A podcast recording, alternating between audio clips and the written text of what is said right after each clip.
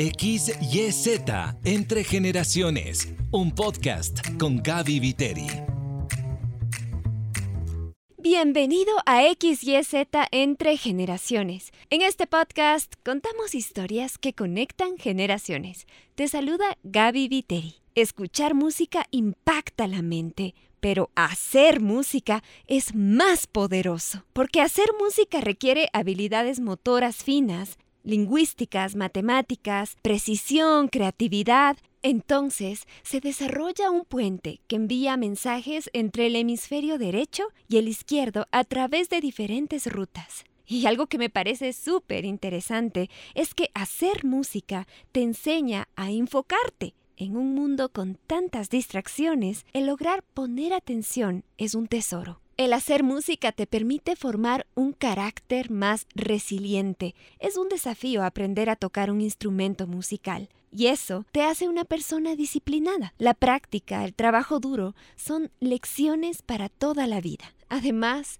la música trae alegría. Te presento a una persona que contagia alegría a través de la música. Evelyn Romero y Casa es quiteña. Tiene como misión personal el llevar música y alegría a todas las personas con las que se encuentra. Su familia está compuesta por dos hijos y un nieto. Todos son músicos. Evelyn es profesora de música hace 35 años y eso le apasiona sobremanera. Le gusta una serie que se llama Mi otro yo y el libro también. Se relaja mucho al tocar piano, pintar y escribir. El amor hacia uno mismo y hacia los demás es su principio fundamental de vida. Le preocupa que los niños de nuestro país no tienen la posibilidad de aprender música. Sueña con encontrar un día a su príncipe azul Querida Evelyn, quiero darle la bienvenida a XYZ Entre Generaciones. Para mí es una alegría muy grande poder compartir este tiempo con usted al hablar de música y de niños. Un gusto. Muchas gracias por la invitación.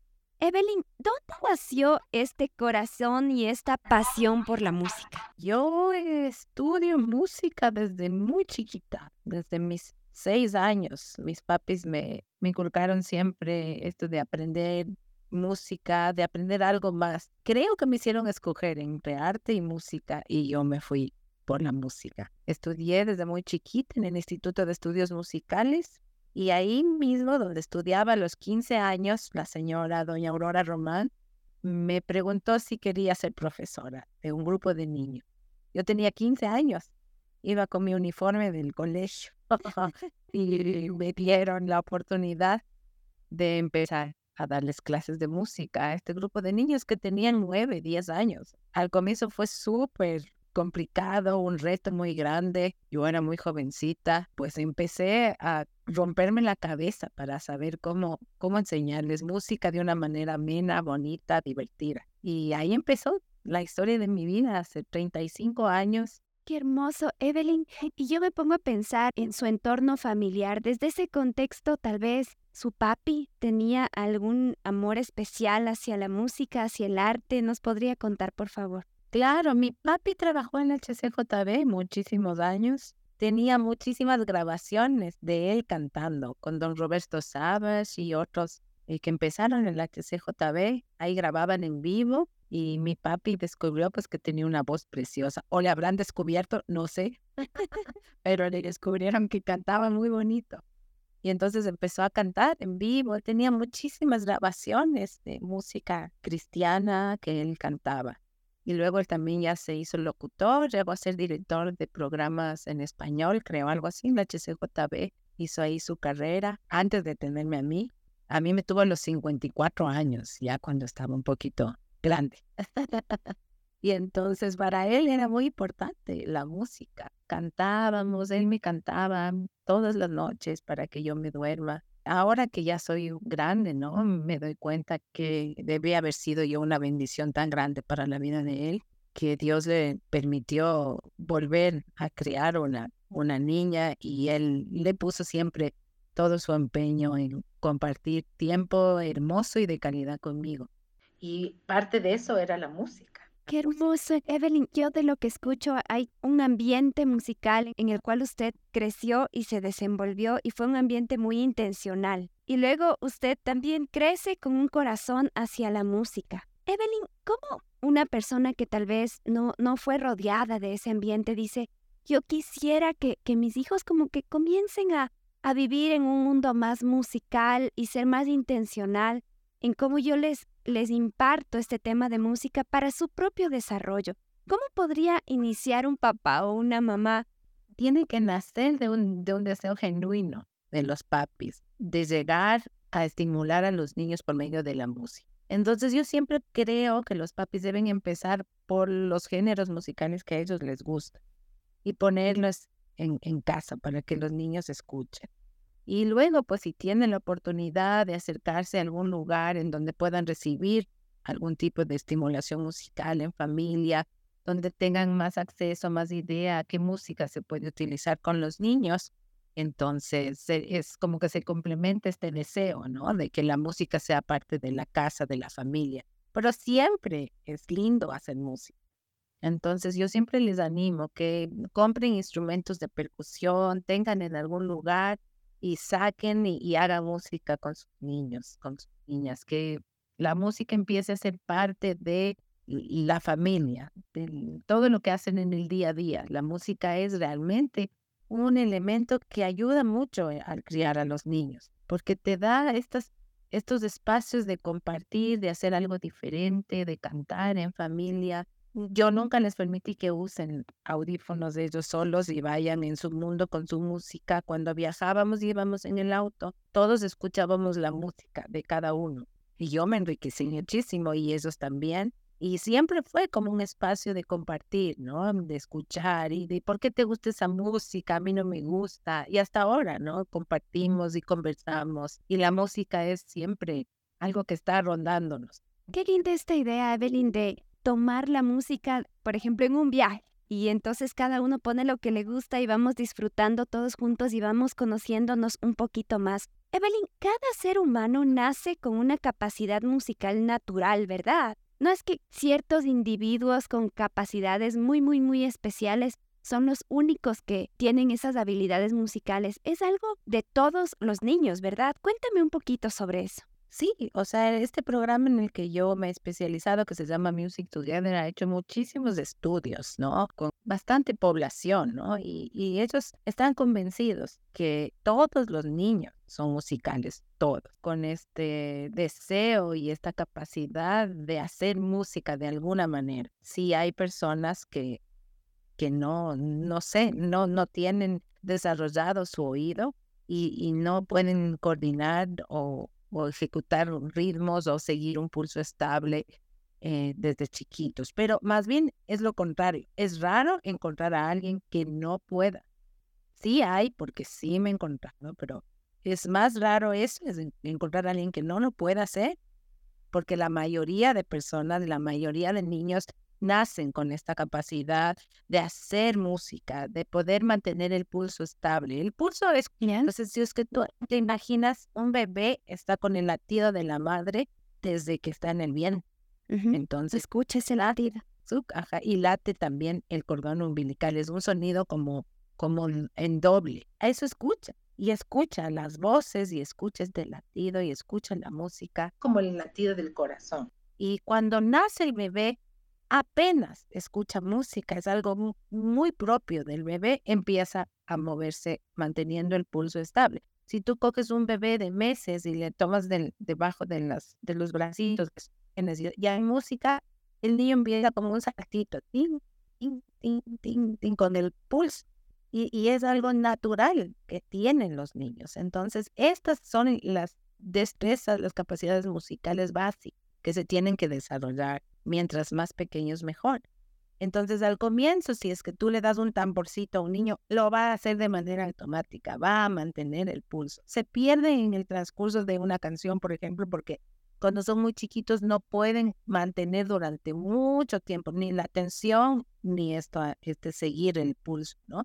Pero poco a poco se va haciendo más, más, más el periodo en el que se puede. Evelyn, es decir que cuando un niño es chiquitito ya hay como hacer algunas cosas que le inviten a vivir en un mundo más musical y a introducirle un poquito más en este mundo. ¿Cuáles son los estímulos que podemos darles a, los niños para que tengan un desarrollo musical apropiado? Hacer de la música algo natural, que sea natural el cantar, natural tocar un tamborcito, acompañar la música con las palmas, llevarles a ver cómo se tocan los instrumentos. Eso es increíble, a los niños les encanta. Y claro, la primera vez que les llevo a mi hijo, a mi segundo hijo, a un concierto de la Orquesta Sinfónica, él era bien chiquito y se para y dice, ¡qué buenazo este mariachi! Le pareció el mariachi más hermoso del mundo. Claro, entonces yo no sabía dónde meterme, ¿no? Pero cuando íbamos a la iglesia, es siempre yo intentaba que mis hijos de muy chiquitos miren, vean, o sea, la música no sale ni de una compu ni de un parlante. La música se hace, se, se hace con un instrumento, con la voz. Entonces a mi hijo le fascinaba, ¿no? A él en especial siempre tuvo una fascinación por ir a ver cómo se hace la música. ¿De dónde salía este sonido? Él abría el piano y se metía adentro a ver cómo, por qué funciona así. Entonces, eso le fue dando un poquito más de sentido a esta experiencia musical, ¿no? Eso es muy bueno. Vemos en otros países que tú escuchas, por ejemplo, alguien canta el himno nacional o alguien canta algo y escuchas unas voces bastante bien entonadas. O si no ves niños que no son así grandes músicos o instrumentistas, pero tocan un instrumento de una manera que suena bastante bien. Pero aquí en nuestro contexto eso es poco común. Es como un grupo músico de gente que tú dices, ay, canta bien. ¿Es, ¿Es una cultura musical en cada pueblo o algo así? ¿Cómo funciona este tema? Cada pueblo, cada cultura tiene un lenguaje musical. Entonces, si tú te vas al oriente ecuatoriano, encuentras culturas. Los Shuar, por ejemplo, tienen una tradición musical muy linda, súper rica, una parte muy importante de su cultura, de, sus tradiciones. Nosotros, las personas que no somos como parte de una cultura o de una, un grupo humano específico, no nos sentimos identificados con nada. Somos una mezcla. Somos una mezcla y no somos nada. O sea, musicalmente no sé, no sé como población, ¿no? Que usted ve, por ejemplo, en, en Otavalo tienen una tradición musical en todos los, estos grupos, ¿no? Estos pueblos, estas culturas a nosotros nos falta. Y como en nuestra educación la música nunca ha estado muy presente, porque yo siempre suelo eh, preguntar a los papis que vienen a mis clases, ¿cuál fue su experiencia con la música en la escuela? Y si es que tuvieron un profesor de música, él les hacía copiar el himno nacional en un cuaderno. Y eso era la educación musical. En lugar de hacer música y producir música y cantar y tocar, o sea, algún instrumento. Entonces, nuestra educación musical es muy pobre, no, no estamos eh, ni acostumbrados a hacer música ni desarrollamos esta capacidad. Entonces, si tú te vas a Estados Unidos, como tú dices, entras a cualquier iglesia y es un coro que parece que están cantando los ángeles. Que parece que practicar. Cantan a varias voces. Sí, la gran mayoría de la gente lee partitura. Mm. No sé ahora cómo es, pero antes tenían los himnarios en las iglesias con las cuatro voces.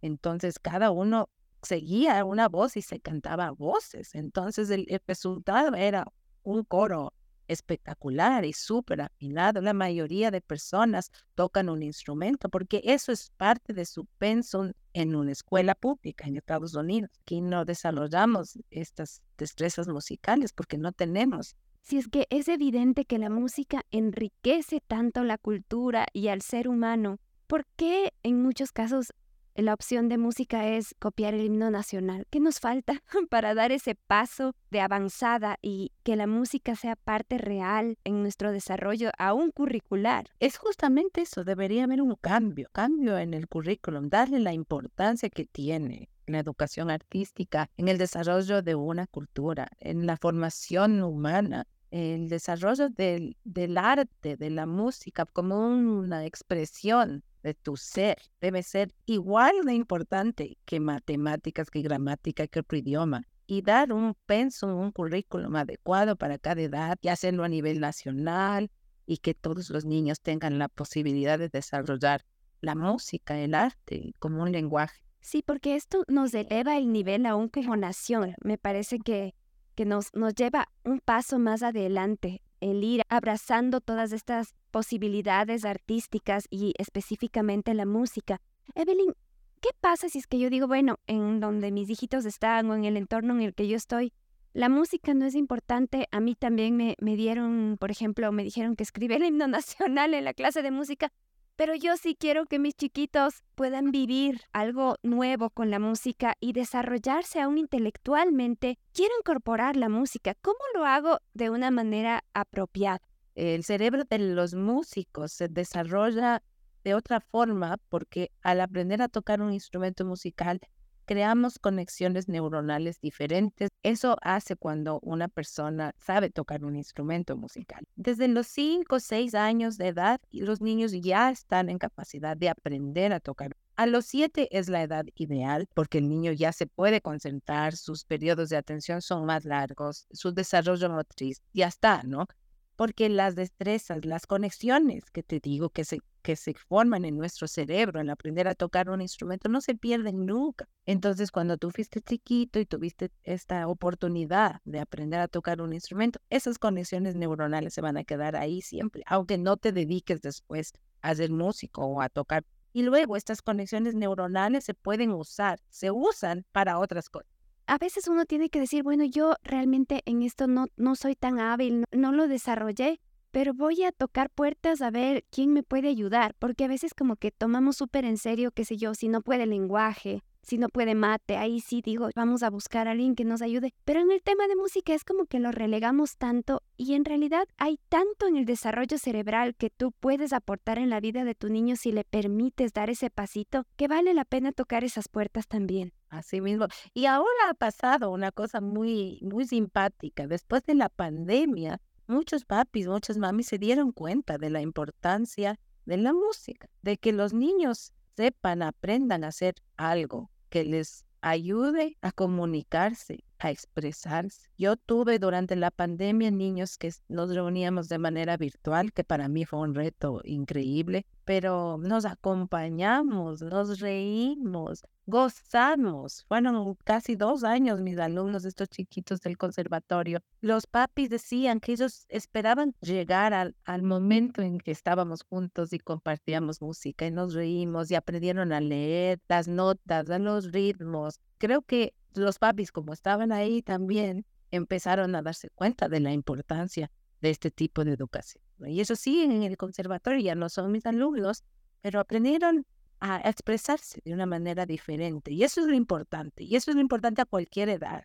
Pero en la adolescencia es muy importante. Un adolescente debería tener la oportunidad de expresarse por medio de la música, porque eso les ayuda muchísimo un baterista que saca todo lo que tiene al tocar, al, expresarse de esta manera, es un adolescente que de alguna manera va a encontrar una voz. Entonces, eso es muy importante, pensar como papis, que les estamos regalando una forma diferente de ser, de pensar. El cantar en un coro, el tocar en una orquesta, es una de las experiencias más maravillosas que existe en el mundo. Es una forma de comunicación, por ejemplo, a cantar en un coro. Han hecho estudios de que los corazones de todos los que, están cantando se igualan. Es una forma diferente de conectar.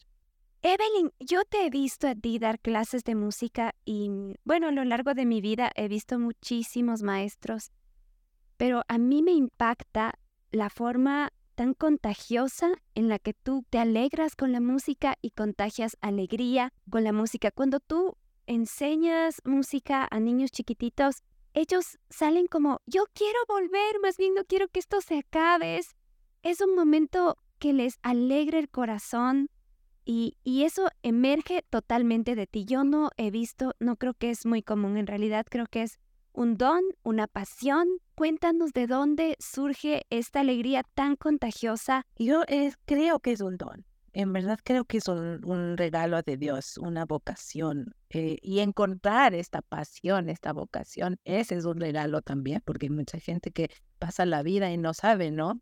Siempre estuve muy clara de que una de mis misiones en este mundo es que los niños que se cruzan conmigo en mi camino amen la música, regalarles un poquito de, de esta pasión que, que, a mí me desborda. Eh, no sé, darles la oportunidad de expresarse por medio de la música. Pero como te digo, es muy triste porque hasta en mi propio caso yo tuve maestros, profesores de música que eran muy bravos. Tal vez por eso como que me di cuenta y dije, yo no quiero esto. Yo quiero enseñar de una manera linda y contagiar de alegría de que la música sea esto, ¿no? Voy a hacer música, voy a la clase de música, entonces voy a gozar, voy a cantar y canto, bailo, toco un instrumento y lo hago de una manera tan natural que me sale y yo gozo. Gracias a Dios por los maestros como tú que, que impactan la vida de las generaciones. Yo, yo no he sido tu alumna, no he tenido ese privilegio, pero yo te he visto cómo impactas la vida de niños pequeños y yo digo gracias Dios porque existen maestros como Evelyn, que no conozco muchos, la verdad, pero que realmente no solo impactan en esta área en particular, sino que impactan la vida, porque no es como, sí, este momentito de música voy a ser feliz y chusa, ya luego se acaba, sino como que eh, se traslada a la vida y a la alegría de los niños. Y gracias a Dios por personas que tienen ese don tan evidente como tú, Evelyn, tú logras conectar con los niños de una manera muy personal también. Como maestra de música, ¿cómo logras esa conexión? Primero te agradezco por tus lindas palabras. Eh. Yo en mi vida he tenido la oportunidad, creo, de, llegar de alguna manera a tantos niños, a eh, tantas familias. Para mí una de las cosas más lindas que me ha pasado es encontrarme a un niño que ya no es niño, sino es un adulto, y me diga, yo me hice músico porque usted me dio un impulso para hacerlo. O niños que dicen, yo de grande quiero ser profesora de música, así como usted. Entonces me llena mucho, ¿no? La vida me, me permite sentir que he tenido una misión que cumplir y la he cumplido lo mejor que he podido. Y yo creo que eso es lo que está siempre en mí, que no, no puedo no, no tocar la vida de alguien, tengo que llegar y que quisiera que de mí se, se lleve un pedacito y se acuerde siempre. Qué linda era la música, porque me dio alegría, me trajo paz. Entonces, no lo hago como con esa intención, pero creo que eso es lo que logras crear como vínculo con los niños. Ellos, los niños son muy especiales y los niños no están con tibios, ¿no? No hay así como medios. Ellos o te aman o no te aman. y esos pueden ver, los niños sienten lo que tú, lo que tú eres. Entonces, no, inclusive cuando uno está triste, pues no, tienes momentos que también en la vida estás triste. Los niños sienten y los niños te dan también. Entonces es un dar y recibir. Es yo les doy, entonces me dan, entonces la energía, el espíritu, no sé cómo se llama esto que, que nos mueve por adentro, hace esta conexión tan bonita, ¿no?